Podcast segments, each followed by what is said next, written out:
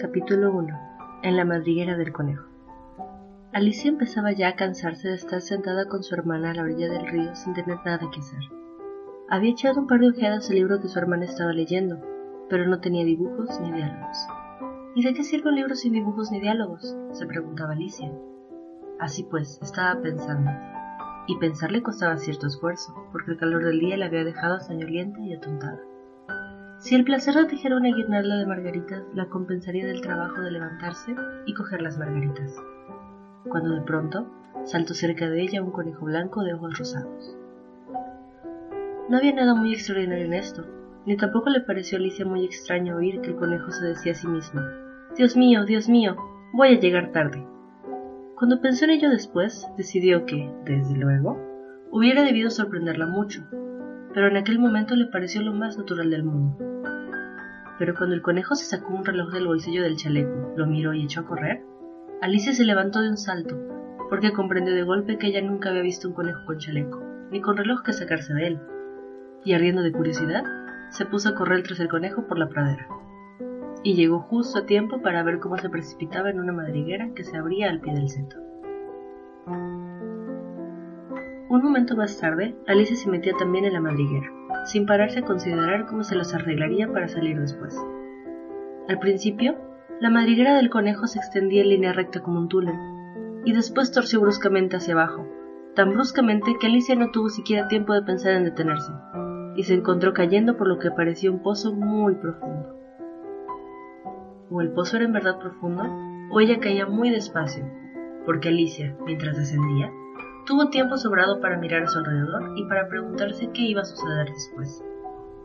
Primero, intentó mirar hacia abajo y ver a dónde iría a parar, pero estaba todo demasiado oscuro para distinguir nada. Después miró hacia las paredes del pozo y observó que estaban cubiertas de armarios y estantes para libros. Aquí ya ya vio mapas y cuadros, colgados de clavos.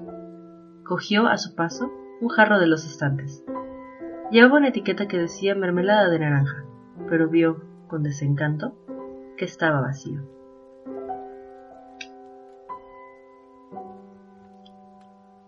No le pareció bien tirarlo al fondo, por miedo a matar a alguien que anduviera por debajo, y se les arregló para dejarlo en otro lado de los estantes, mientras seguía descendiendo.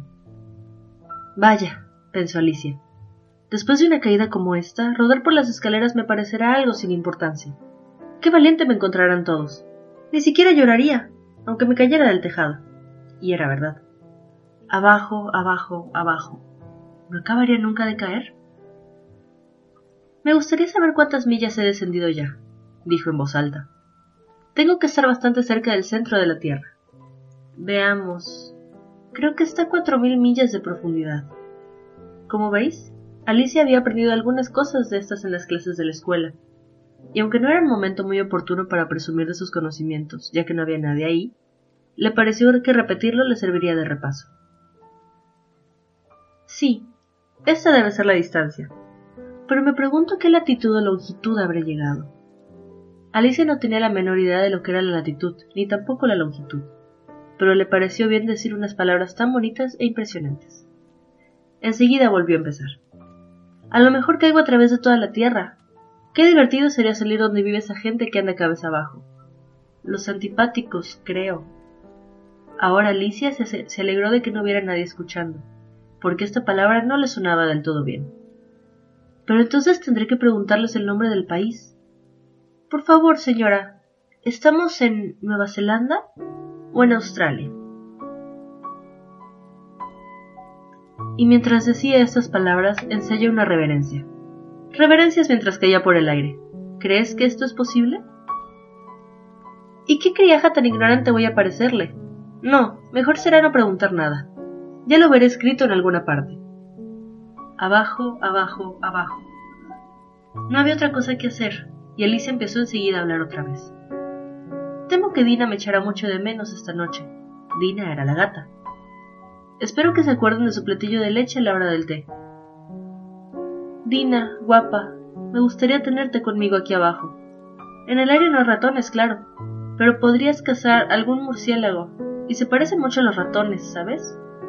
Pero me pregunto, ¿comerán murciélagos los gatos? Al llegar hasta este punto, Alicia empezó a sentirse medio dormida, y siguió diciéndose como en sueños. ¿Comen murciélagos los gatos? ¿Comen murciélagos los gatos? Y a veces, ¿comen gatos los murciélagos? Porque, como no sabía contestar a ninguna de las dos preguntas, no importaba mucho cuál de las dos se formulara. Se estaba durmiendo de veras, y empezaba a soñar que paseaba con Dina de la mano, y le preguntaba con mucha ansiedad. Ahora, Dina, dime la verdad. ¿Te has comido alguna vez un murciélago? cuando de pronto, cataplum, fue a dar sobre un montón de ramas y hojas secas. La caída había terminado. Alicia no sufrió el menor daño, y se levantó de un salto. Miró hacia arriba, pero todo estaba oscuro. Ante ella se abría otro largo pasadizo, y alcanzó a ver en él al conejo blanco. No había momento que perder, ya que el conejo se alejaba a toda prisa, y Alicia, sin vacilar, echó a correr como el viento, y llegó justo a tiempo para oírle decir mientras doblaba un recodo. Válgame mis orejas y bigotes, qué tarde se me está haciendo. Iba casi pisándole los talones, pero cuando dobló a su vez el recodo, no vio al conejo por ninguna parte. Se encontró en un vestíbulo amplio y bajo, iluminado por una hilera de lámparas que colgaban del techo.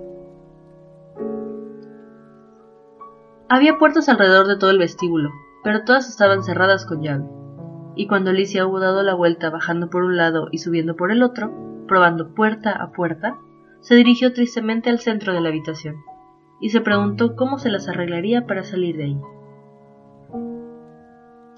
De repente, se encontró ante una mesita de tres patas, toda de cristal macizo. No había nada sobre ella, salvo una diminuta llave de oro. Y lo primero que se le ocurrió a Alicia fue que debía corresponder a una de esas puertas del vestíbulo. Pero ay, o las cerraduras eran demasiado grandes, o la llave era demasiado pequeña. Lo cierto es que no pudo abrir ninguna puerta. Sin embargo, al dar la vuelta por segunda vez, descubrió una cortinilla que no había visto antes, y detrás había una puertecita de unos dos palmos de altura. Probó la llave de oro en la cerradura y vio con alegría que ajustaba bien. Alicia abrió la puerta y se encontró con que daba un estrecho pasadizo, no más ancho que una ratonera, se arrodilló y al otro lado del pasadizo vio el jardín más maravilloso que podáis imaginar. Qué ganas tenía de salir de aquella oscura sala y de pasear entre aquellos macizos de flores multicolores y aquellas frescas fuentes. Pero ni siquiera podía pasar la cabeza por la abertura. Y aunque pudiera pasar la cabeza, pensó la pobre Alicia, de poco iba a servirle si los hombros. ¿Cómo me gustaría poderme encoger como un telescopio? Creo que podría hacerlo, solo con saber por dónde empezar. Y es que, como veis, a Alicia le habían pasado tantas cosas extraordinarias aquel día que había empezado a pensar que casi nada era en realidad imposible. De nada servía quedarse esperando junto a la puertecita, así que volvió a la mesa, casi con la esperanza de encontrar sobre ella otra llave, o, en todo caso, un libro de instrucciones para encoger a la gente como si fueran telescopios. Esta vez encontró en la mesa una botellita, que desde luego no estaba ahí antes, dijo Alicia, y alrededor del cuello de la botella había una etiqueta de papel con la palabra Bébeme, hermosamente impresa en grandes caracteres. Está muy bien eso de decir bébeme. Pero la pequeña Alicia era muy prudente y no iba a beber aquello por las buenas. No, primero voy a mirar, se dijo, para ver si llevaba o no la indicación de veneno, porque Alicia había leído preciosos cuentos de niños que se habían quemado o habían sido devorados por bestias feroces u otras cosas desagradables, solo por no haber querido recordar las sencillas normas que las personas que buscaban su bien les habían inculcado. Como que un hierro al rojo te quema si no lo sueltas enseguida, o que si te cortas mollando en un dedo con un cuchillo, suele salir sangre. Y Alicia no olvidaba nunca que, si bebes mucho de una botella que lleva la indicación veneno, terminará a la corta o a la larga por hacerte daño. Sin embargo, aquella botella no llevaba la indicación veneno, así que Alicia se atrevió a probar el contenido. Y, encontrándolo muy agradable, tenía de hecho una mezcla de sabores a tarta de cerezas, almíbar, piña, pavo asado, caramelo y tostadas calientes con mantequilla. Se lo acabó en un santiamén. ¡Qué sensación más extraña! dijo Alicia. Me debo estar escogiendo como un telescopio. Y así era, en efecto, ahora medía solo 25 centímetros, y su cara se iluminó de alegría al pensar que tenía la talla adecuada para pasar por la puertecita y meterse en el maravilloso jardín. Primero, no obstante, esperó unos minutos para ver si seguía todavía disminuyendo de tamaño, y esta posibilidad la puso un poco nerviosa. No vaya a consumirme del todo como una vela, se dijo para sus adentros. ¿Qué será de mí entonces? E intentó imaginar qué ocurría con la llama de una vela, cuando la vela estaba apagada, pues no podía recordar haber visto nunca una cosa así. Después de un rato viendo que no pasaba nada más, decidió salir enseguida al jardín. Pero pobre Alicia. Cuando llegó a la puerta, se encontró con que había olvidado la llavecita de oro, y, cuando volvió a la mesa para recogerla, descubrió que no era posible alcanzarla. Podía verla claramente a través del cristal, e intentó con ahínco atrapar por una de las patas de la mesa, pero era demasiado resbaladiza. Y cuando se cansó de intentarlo, la pobre niña se sentó en el suelo y se echó a llorar. Vamos, de nada sirve llorar de esta manera, se dijo Alicia a sí misma con bastante firmeza. Te aconsejo que dejes de llorar ahora mismo. Alicia se daba por lo general muy buenos consejos a sí misma, aunque rara vez los seguía, y algunas veces se reñía con tanta dureza que se le saltaban las lágrimas. Se acordaba incluso de haber intentado una vez tirarse de las orejas por haberse hecho trampas en un partido de croquet que jugaba consigo misma pues a esta curiosa criatura le gustaba mucho comportarse como si fuera dos personas a la vez. Pero de nada me serviría ahora comportarme como si fuera dos personas, pensó la pobre Alicia, cuando ya se me hace bastante difícil ser una sola persona como Dios manda.